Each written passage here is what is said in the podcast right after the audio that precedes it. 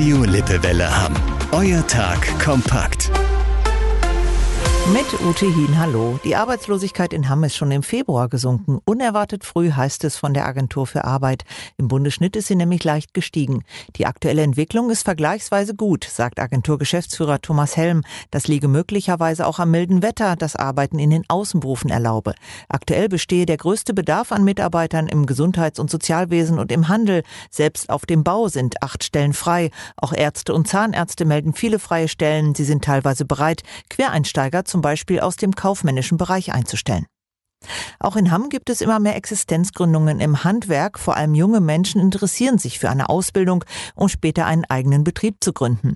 Die Handwerkskammer meldet die höchste Zahl an Unternehmen seit zehn Jahren.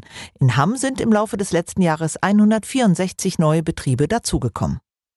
Zwei Stadtbüchereien in Hamm ändern ab morgen ihre Öffnungszeiten. Der Grund ist fehlendes Personal. Die Bezirksbüchereien in Hessen und Bockumhövel bleiben jetzt immer freitags nachmittags geschlossen. In Bockumhövel ist auch noch der Mittwochvormittag betroffen.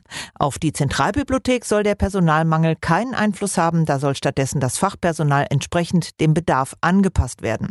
Abends fällt es innerhalb der letzten Öffnungsstunde weg. Dagegen wird der Samstagvormittag doppelt besetzt. Außerdem sollen noch mehr Leistungen digitalisiert werden. Das war euer Tag kompakt. Unsere Nachrichten und mehr Infos aus Hamm findet ihr auch auf lippewelle.de.